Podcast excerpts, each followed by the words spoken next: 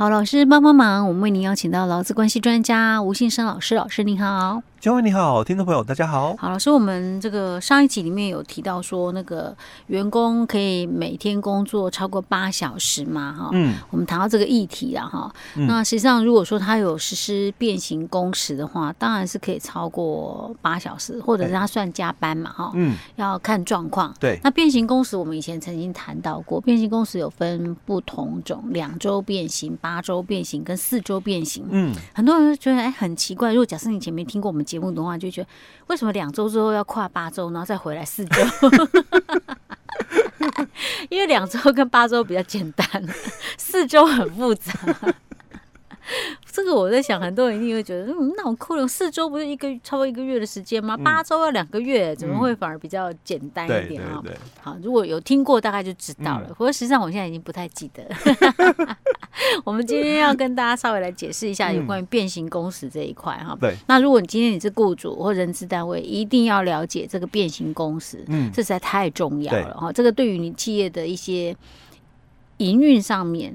弹性对弹性上面其实是有很大的影响哈，嗯，不劳基法没有那么硬啊，哎，对，它还是有一些弹性在，这看你要怎么样运用它。对，没错。OK，好，老师，那我们开始来谈。好，那我们先谈刚刚佳慧提到的啊，为什么要讲两周、八周跟四周？为什么不讲两周、四周跟？对啊，大家会觉得这样不是比较顺吗？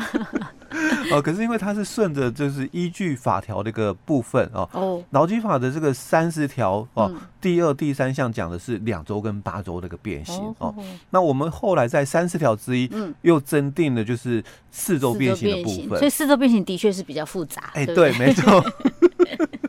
OK，好哦，那它也是针对就是服务业的需求、嗯、哦，那去增订出来的哦。嗯、哼。好，那基本上哦，就是我们本来正常工时了哦，嗯、它是提到哦，三四条是提到一天嘛，嗯，哦，不超过八个小时是、哦。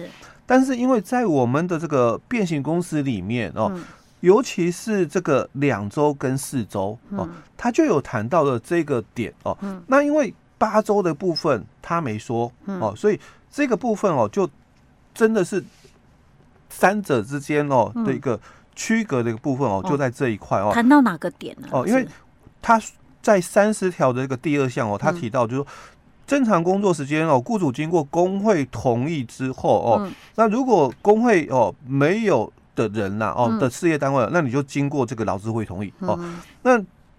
就可以哦，将两周内哦，这句话很重要，就就可以将两周内两日的正常工作时数分配到其他工作日，所以我可以哦哦，把今天的八个小时怎样，分配到其他的工作日去哦，那每天呢哦，就是不超过哦，就增加出来分配的哦，就不超过哦两个小时，就每天不超过十个小时哦，所以代表的意思就我我可以哦。超过了八个小时不算加班，嗯，哦，因为我是把这一天八小时哦分配出来的，哦，所以每天多了两个小时嘛，哦，那所以一天十个小时，哦，那我们刚刚就讲，哎，那我我做四天而已啊，对吧？哦，那第五天讲分配掉了，嗯哼，哦，所以我我放假了，所以我们才会提到，就是上一提到说，哎，我我休三天，嗯，哦，老居老师说这个周休。二日嘛，嗯、哦，那我们是周休三日哦，嗯、那我一天哦，哦，就是十个小时哦，但我一周哦，嗯、我也维持四十个小时，是。哦，最主要就是这一句话哦。OK，那我们在这个八周变形的部分哦，就第三项哦，他说正常工作时间哦，如果雇主经过工会同意哦，那如果事业单位没有工会的话哦，就经过劳资会同意之后哦。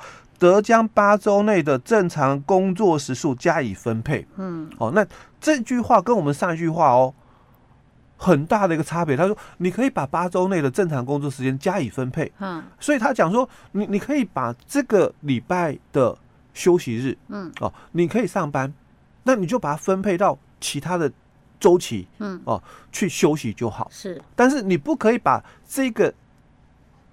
一天的八个小时哦，分散到其他的工作日。哎，对，不可以增加。哦。所以这八周跟两周是有很大差别的。哎，你你只能调整时间哦，挪移、调整休息或例假应该提前或延后。哦，你可以提前或延后哦哦，但是你不可以把这一天的八个小时哦分散给别的天数，增加哦一天十个小时。不行，你只能调整提早或延后。哦。那我们的这个四周变形的部分哦，就劳基法的三十条之一哦，他也是这样提到了哦，他说这个你经过指定哦，那。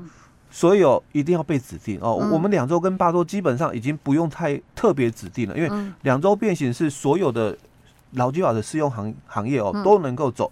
那本来八周变形哦也有指定的一个部分哦，但是因为你只要跟着政府的行事力休假哦，基本上你也可以走八周变形哦。那我们现在大概唯一有就是。四周变形哦，它还受这个指定适用的一个部分哦。那雇主这个可不是说你自己什么开劳资会议或经控会同意就可以，对，你一定要政府指定。对，你要先被指定之后哦，你才可以经过工会 或者是劳资会议同意之后，你们再去走四周变形哦。那这样子之后，你才可以把你的工作时间依照下列的一个原则哦做变更哦。那其中哦，他就谈到说。四周内的正常工作时数分配到其他工作的日数，每天哦不得超过两小时哦，又是跟刚刚我们谈到的一样，因为三十条是谈到两周哦，那你可以把这个两周内的两天的正常工作时数分配到其他的一个天数去哦，那八周是讲说你只能在八周内的一个。期间里面哦，将这个正常工作时数加以分配哦。那我们四周变形，它是也提到了，你可以把四周内的正常工作时分配到其他日数哦。所以我们可以把这一天的工作时间分配到其他的一个天数哦。那只是每天哦不可以分配超过两个小时哦。所以正常工时的限制还是在十个小时。OK 啊。我终于懂，难怪它这么复杂。